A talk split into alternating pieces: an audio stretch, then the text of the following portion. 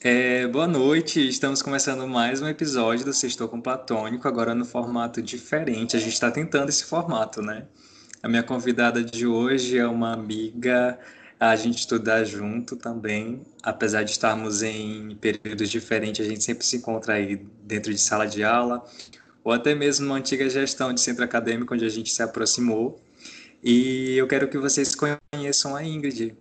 Pode se apresentar, Ingrid. Oi, gente, meu nome é Ingrid Piauilino, eu sou graduanda de Letras em Inglês na UEMA. Eu estou atualmente no quarto período, antes do fim do mundo, vulgo pandemia, mas eu também sou bolsista de iniciação científica, eu estudo mais a tradução e adaptação, e também é, me interesso especialmente pela, pela área de literatura, pelos estudos literários, teoria literária, mas eu tenho um apreço pela, linguística, especialmente ao assunto de hoje. Que ótimo saber disso. É, se você que está nos ouvindo agora já assistiu alguma novela de época do Brasil, provavelmente deve ter percebido que, além da vestimenta, a fala das personagens era completamente diferente. Isso ocorre devido à língua portuguesa e as demais possuírem a característica de serem dinâmicas e sensíveis a fatores diversos, como a região demográfica, a geográfica, na verdade, o sexo, a classe social, o grau de formalidade do contexto daquela comunicação, ou no caso específico dessas novelas de épocas, a faixa etária. Isso é o que conhecemos por variação linguística. Acho que todo mundo já notou que a fala dos nossos avós, do, ou mesmo dos nossos pais, é, divergem bastante coisa. Involuntariamente, a gente tem a tendência de corrigi-los, ainda que mentalmente. Porém, quando julgamos errada determinada variedade, estamos, é, de certa forma, emitindo um juízo de valor sobre os seus falantes e, portanto, agindo com o que a gente costuma chamar de preconceito linguístico. E esse é o tema do episódio de hoje. A gente tem que entender que aquela variação ela está atendendo às necessidades comunicativas daquele grupo de falantes. Então, Ingrid, essa variação que a gente está acostumado a ouvir ao longo dos anos da graduação, ela provoca as mudanças internas tanto na sintaxe, no vocabulário, na morfologia, na fonética e etc. Mas antes, antes da gente falar um pouco sobre as variações, eu queria que tu falasse para os nossos ouvintes, explicasse na verdade a diferença do que a gente entende por certo, errado, adequado e inadequado.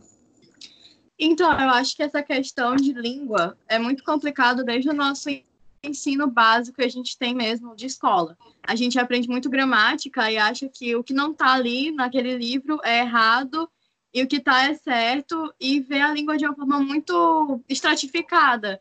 Então, essa caixinha aqui, se ela não está nessa caixinha, ela não existe. Sendo que, como tu falou, a língua é muito móvel, é muito fluida, de acordo com o sexo, de acordo com o gênero, de acordo com a idade, de acordo com o local, de acordo com a época, ela vai se modificando, ela vai se adaptando às pessoas e a nós que somos os interlocutores. Então, a língua, ela não manda na gente. Nós, como sociedade, como indivíduos e como falantes, a alteramos.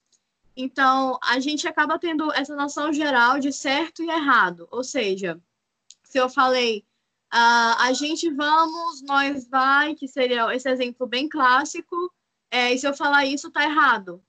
E, e é, é, essa nossa visão de errado é porque a gente tem a visão da gramática normativa, mas lembrando que existem vários tipos de gramática. A gramática normativa é um, é um tipo delas.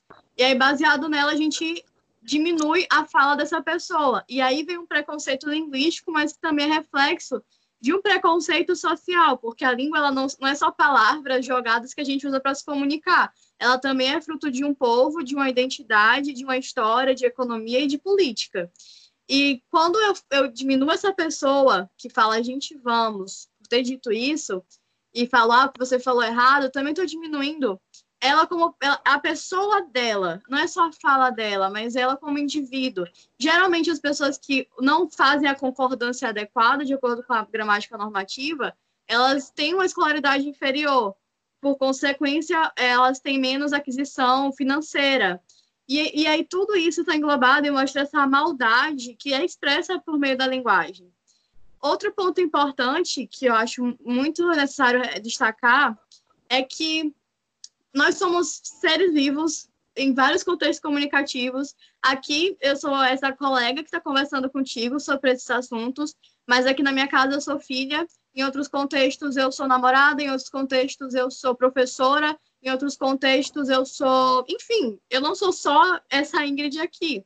E em cada contexto, eu tenho que adaptar a minha linguagem para aquele contexto. Então, se eu estou aqui falando contigo, a minha linguagem vai estar mais adequada a, um, a gramática normativa, a, a, a variação padrão, porque é um contexto mais formal, ele exige isso. Se eu estiver falando contigo com essas câmeras desligadas, a gente vai debochar horrores e usar diversas variações linguísticas que a gente já vai ver mais tarde. Então, eu tenho que adaptar os meus conhecimentos linguísticos. O que são os meus conhecimentos linguísticos? A minha habilidade de transitar por diversos contextos, adaptar o meu conhecimento de língua portuguesa de acordo, de, de acordo com o momento em que estou inserida. Se eu estiver dando aula, também é um contexto mais formal. Se eu estiver entre amigos, entre a minha família, eu vou, eu vou usar vários regionalismos também. Maranhense tem vários deles. Então, a grande sacada é não encarar a linguagem, a língua, na verdade, como um certo e errado. Isso, ah, isso é certo, isso é errado. Qual é o erro de português que mais te irrita? Não é sobre isso, sabe? Sobre isso aqui é certo, isso aqui é errado. É sobre adequação. O que eu estou falando está adequado para esse contexto aqui? Inclusive, até fiz um episódio com a Giovana sobre língua inglesa, na qual isso também se aplica. A gente acaba aprendendo só gramática, gramática, gramática, é isso, isso e isso, sendo que quando você for para uma realidade de comunicação com aqueles nativos, você vai ver que eles não fazem todas as concordâncias, que eles não conjugam todos os verbos, que eles não, fa não fazem inversão na hora da interrogação. E é isso que a gente tem que trazer para o aluno e para as pessoas em geral que já terminaram graduação, já terminaram colégio, de que elas não têm que encarar como certo e errado, mas ver as adequações e também não praticar esse preconceito linguístico. Eu falei muito. É, é interessante, Ingrid, que nessa questão, como tu tá falando de certo e errado, tem também essa questão dos valores, né, que a gente carrega, porque, por exemplo, Hoje a gente já tem, graças aos estudos né, de várias áreas, a gente já consegue compreender muitas coisas que estão é, estratificadas mesmo, estão internalizadas em toda a nossa estrutura social. E uma delas é o preconceito de todos os níveis, seja raciais, racistas na verdade, preconceitos homofóbicos e etc. E a nossa linguagem ela faz muito parte disso. E o que a gente considera hoje, considerava como certo, hoje é considerado como erro, né? Como então acho que tudo é muito relativo. A sociedade ela evolui e é necessário que a gente acompanhe, acompanhe também ela com relação à questão da, das nossa, da nossa, do nosso tipo de linguagem. Isso também se dá até mesmo na questão da linguagem neutra de gênero, por exemplo, que é uma coisa que está sendo discutida muito abertamente sobre a forma como até mesmo a nossa a estrutura da língua portuguesa, pelo menos a que eu tenha conhecimento, ela é muito voltada para enaltecer o masculino, né? Então, é um, são N questões que a gente precisa colocar na balança antes de decidir o que, seria certo ou errado, né? E a verdade, ela é muito dinâmica, ela é estática, de, é estática na verdade não. Ela não é nada de estática, então hoje que a gente compreende como certo, amanhã pode não ser. Então, é isto. E com relação às variedades linguísticas, né? As variedades que a gente já conhece, as mais básicas até as mais complexas, quais seriam elas? Então, as variações linguísticas, existem quatro principais. A, a, mais básica, que a gente pode ver de forma bem fácil, é a, diastra, a diacrônica, diacrônica, então crônica, cronos, tempo. É, é aquela, aquela alteração, aquela variação que se dá ao longo do tempo. Então, os nossos avós, bisavós, como tu falou no início, eles falavam voz me ser. Agora a gente fala, a gente não fala nem você, a gente fala ser. E, ser, até em WhatsApp, principalmente, porque a nossa língua tende a se reduzir.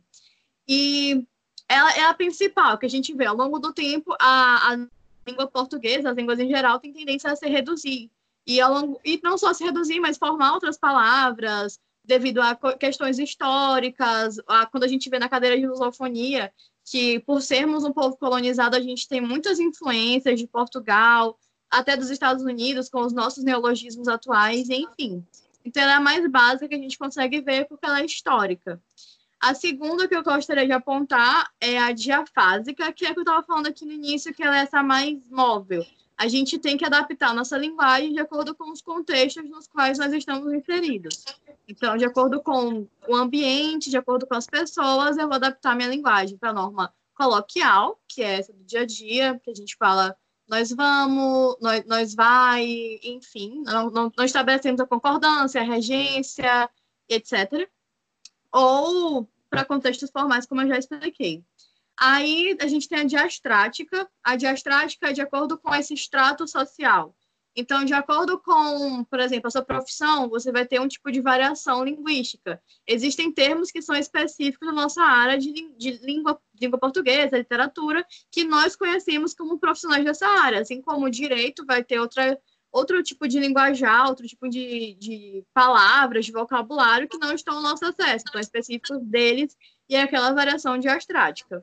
E o último seria a diatópica. Tópica, topos, região, então, essas variações que existem, por exemplo, do Maranhão para o São Paulo, do Nordeste para o Sul, são essas, não só essas palavras que a gente usa, que são bem da nossa expressão popular, mas também, tipo, ah, são tantos, é, que são até estereótipos, inclusive, que é um ponto negativo, porque se a gente for ver novelas, por exemplo, da Globo, existem esses estereótipos do nordestino, que o nordestino sempre faz é, falar daquele jeito de caboclo, e como se não houvessem outros tipos de variação que não fossem essa, que também vai pela fonética e fonologia. Então, acaba unificando muito todo mundo em, uma caixinha só. E essas são as principais: é a, dia, a diacrônica, a diafásica, a diastrática e a diatópica. Então, mostra como a língua não é só a gramática normativa, ela envolve tantos outros fatores que a gente estuda em, em letras que realmente amplia nossa mente, porque a gente há muitas, muitas pessoas vão para o curso achando, nossa, vou estudar gramática, ou até não gosta, né? Ai, caramba, vou ter que estudar gramática. A gente chega lá, não, a gente não estuda gramática, a gente estuda linguística, que é mais esse estudo da língua, e, e nossa cabeça, assim, eu tenho amigos que, ama, que amam gramática, e quando ouviram assim, cara, não é, não é sobre isso, não é sobre certo e errado, é sobre adequação, é sobre Saussure, é sobre Chomsky, é, tiveram assim um bom na cabeça mesmo, uma quebra de expectativa muito grande, porque é um, é, essa parte realmente martela a nossa cabeça. E o tempo todo a gente, como professor, como graduando, enfim, como estudantes de língua, a gente tem que bater de não faça, não cometa preconceito linguístico para com os outros, né? Tipo, ah, você aí não faça isso, mas a gente mesmo. Porque a gente acaba fazendo isso. Alguém fala errado e a gente, e ele não sabe nem falar direito, ah, não fez a concordância. Sendo que a gente não se toca para o contexto onde aquela pessoa veio, a gente não se toca para o ambiente de onde ela veio, ou de simplesmente respeitar, porque existe uns outros teóricos da linguística que vão te falar, bicho, língua não é para se comunicar, não é para que tu, Tony, me entenda e eu seja compreendida, e eu te entenda e tu seja compreendido. Então, pronto, não importa se eu estou de acordo com a gramática, não importa se eu estou falando em contextos adequados ou não. O que importa é que tu me entenda. Tanto que por isso a gente usa gestos. Eu estou usando aqui aspas. A gente usa vários gestos que todas as línguas vão ter isso para também se expressar. E isso aqui também é uma expressão. E não está certo nem errado, entendeu? É só para se comunicar, que é o mais importante da, de um diálogo. Exatamente. Eu percebo muito isso nas questões das correções que as pessoas fazem, é que, tipo, você entendeu o que a outra pessoa falou, não é? Então, qual a necessidade disso?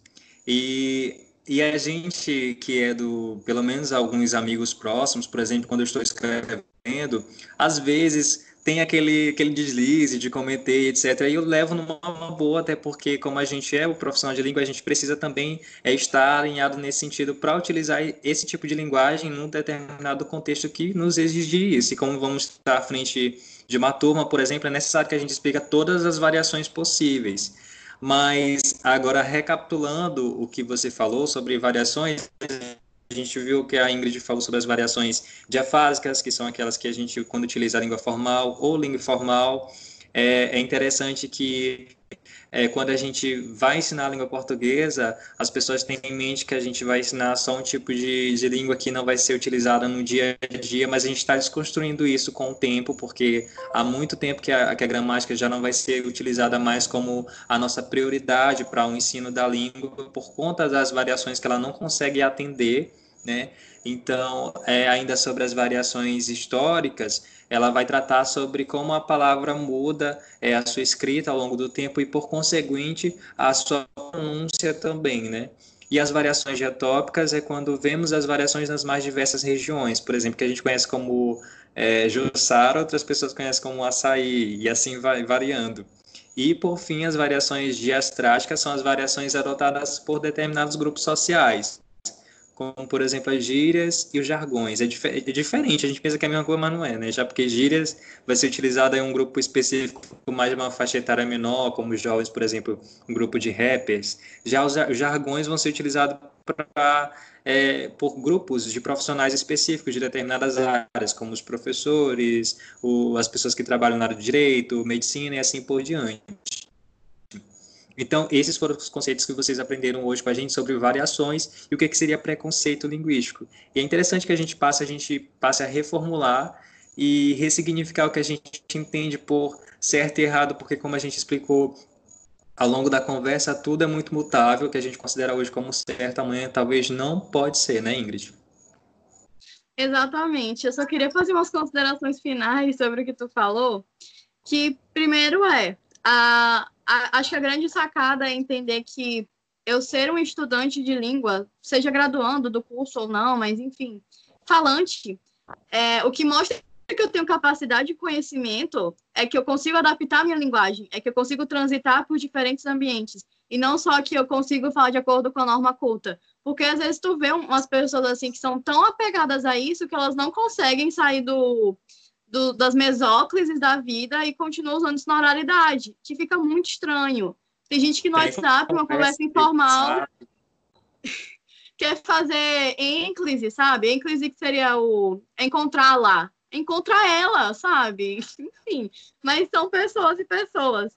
Então, essa grande habilidade é a gente saber transitar entre esses ambientes.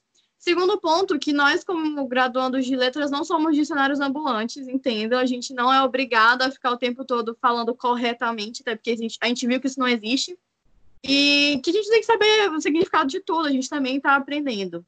Ah, o, o, terceiro ponto é que esse preconceito linguístico, ele se reflete muito em quando a gente rebaixa alguém é, pelo rebaixa o argumento de alguém por como ela falou aquilo. Isso tem muito em rede social. A pessoa comenta com, sei lá, usou C cedilha ao invés de S, e aí você não vai rebater o argumento dela, que muito, talvez fosse até bom, fosse até um bom argumento, aí você vai corrigir ela gramaticalmente. Então, ah, se você fez esse erro gramatical, seu argumento não é tão bom assim. Então, o que você falou, eu vou desmerecer. Por causa de um erro gramatical. Então, a gente não tem que diminuir o que as pessoas estão falando por esses erros que a gente está colocando aqui entre aspas. E, na minha opinião, em relação ao ensino de português, eu, depois de pensar muito, eu acho que sim, a, a gramática é importante, justamente porque a gente, quando nasce, a gente já tem essa língua do dia a dia, essa língua coloquial que a gente aprende com os nossos pais. E a gente vai para a escola para aprender a transitar nesse contexto formal, a ter essa habilidade no contexto formal. Então, ela é importante. O problema é como ela está sendo tratada, porque muitos professores, talvez obsoletos em relação à língua e aos estudos linguísticos, não têm se atualizado de caramba, não é só para ficar ensinando classe gramatical ou frase sem contexto. É para eu colocar contextos comunicativos, ou seja, contextos sociais reais que realmente existam, ao invés de frases aleatórias de livros, e fala, ei, vamos ver, vamos analisar essa frase aqui, que entra muito mais no discurso também. Vamos analisar essa frase aqui. Por que será que esse autor botou essa vírgula aqui? Será que não foi com essa intenção pragmática, essa intenção, esse objetivo? Será que não foi por isso? Então, não é entender que, ah, eu sei que essa vírgula está aqui por causa dessa regra. Não. Vamos entender por que essa regra existe? Qual foi a intenção do autor ali em colocar essa vírgula, em colocar aquele que, em, enfim, em, em diversas coisas que a língua portuguesa é capaz de fazer e proporcionar. Então, eu acho que eu tenho esperança de que essas novas gerações, como a nossa, como as nossas turmas, elas consigam fazer essa mudança no cenário mesmo da docência, consigam mostrar essa gramática contextualizada, colocada realmente em vivências reais, não uma coisa desconexa da vida do aluno, que ele, ele, que ele realmente vai falar, eu nunca vou usar isso na minha vida, porque ele realmente não vai usar. Eu, eu, você não vai usar orações subordinadas de uma forma aleatória. E eu, eu tenho esperanças, eu tenho esperanças em relação ao ensino de língua portuguesa. Eu espero que, que ele seja mudado, até porque tem, tem sido modificado. Aos poucos, mas tem sido. É, Ingrid, como é que a galera pode te encontrar nas redes sociais? Então, antes eu queria agradecer muito, muito mesmo por, ter me, por tu ter me convidado para participar do episódio. Foi muito importante a tua presença também no meu ping de podcast, então já fica aqui o meu merchandising. Eu tenho também um podcast, gente, que se chama Ping de Podcast. Lá eu falo um pouco sobre alguns artigos que eu tenho feito, então os artigos que eu faço eu transformo em episódios ou também outras pesquisas minhas, do, de, de iniciação científica, ou enfim, estudos, e, se, geralmente tem convidados, convidados especiais, como o Tony, também tem um episódio lá com ele, enfim, outros convidados muito pertinentes, com discussões muito pertinentes, desde uma educação inclusiva, até literatura gótica, enfim, então confiram lá. Quem quiser entrar em contato comigo para tirar dúvidas, conversar, falar o quanto eu sou bonita, é só é, entrar em contato comigo pelo Instagram, arroba guidespages. Eu acho que o Tony consegue escrever aí. É tipo guide hum. e pages em inglês, em inglês. E vocês podem contatar, me contatar por lá. E eu acho que é isso. Espero que vocês tenham gostado desse episódio também, dessa discussão. E que isso tenha ampliado né, a cabeça de vocês em relação à língua, que ela é bem móvel. É isso, obrigado Ingrid mais uma vez pela tua participação. Inclusive, a Ingrid, a Ingrid é uma das grandes inspirações que eu tenho para fazer o podcast, até porque a minha participação nela foi o pontapé inicial para eu tirar o projeto do, da gaveta e trazer aqui para vocês. E que bom que vocês estão gostando. Vão visitar também o podcast da Ingrid, é maravilhoso, ela traz muitas discussões necessárias não somente do campo da, do âmbito da literatura, mas também outros muito legais, como a educação inclusiva, por exemplo, tantos outros. É, a gente se encontra na próxima sexta e beijo. Tchau, tchau.